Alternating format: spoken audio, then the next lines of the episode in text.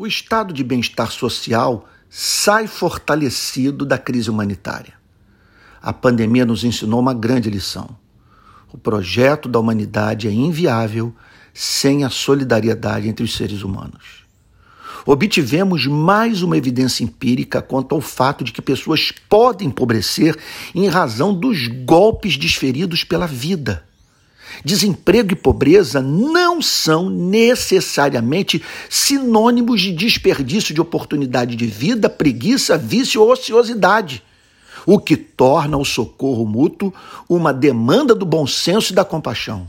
Na verdade, onde houver miséria, seja qual for a causa, ali deve-se fazer presente o exercício da misericórdia devido à magnitude que esses reveses coletivos podem atingir ciclone, terremoto, seca, colapso econômico, guerra, epidemia, etc. sem um Estado solidário, repito, sem um Estado solidário com recursos para socorrer os que ficaram para trás, regido por leis que o obrigam a combater a pobreza e a desigualdade, a sociedade sucumbe Nesse sentido, a Constituição Federal Brasileira é um primor, pois ela diz: são direitos sociais a educação, a saúde, a alimentação, o trabalho, a moradia, o lazer, a segurança, a previdência social, a proteção à maternidade e à infância, a assistência aos desamparados na forma da Constituição.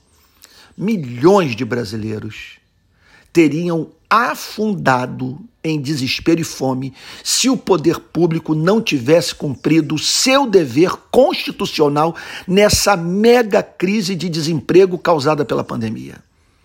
Não foram poucos os brasileiros, mesmo aqueles contrários às políticas de transferência de renda, que recorreram ao Estado em busca de ajuda. Seria bom para a democracia que eles o admitissem a começar pelos empresários que não quebraram porque o Estado bancou a folha de pagamento das suas empresas. Em suma, o estado de bem-estar social sai fortalecido dessa crise.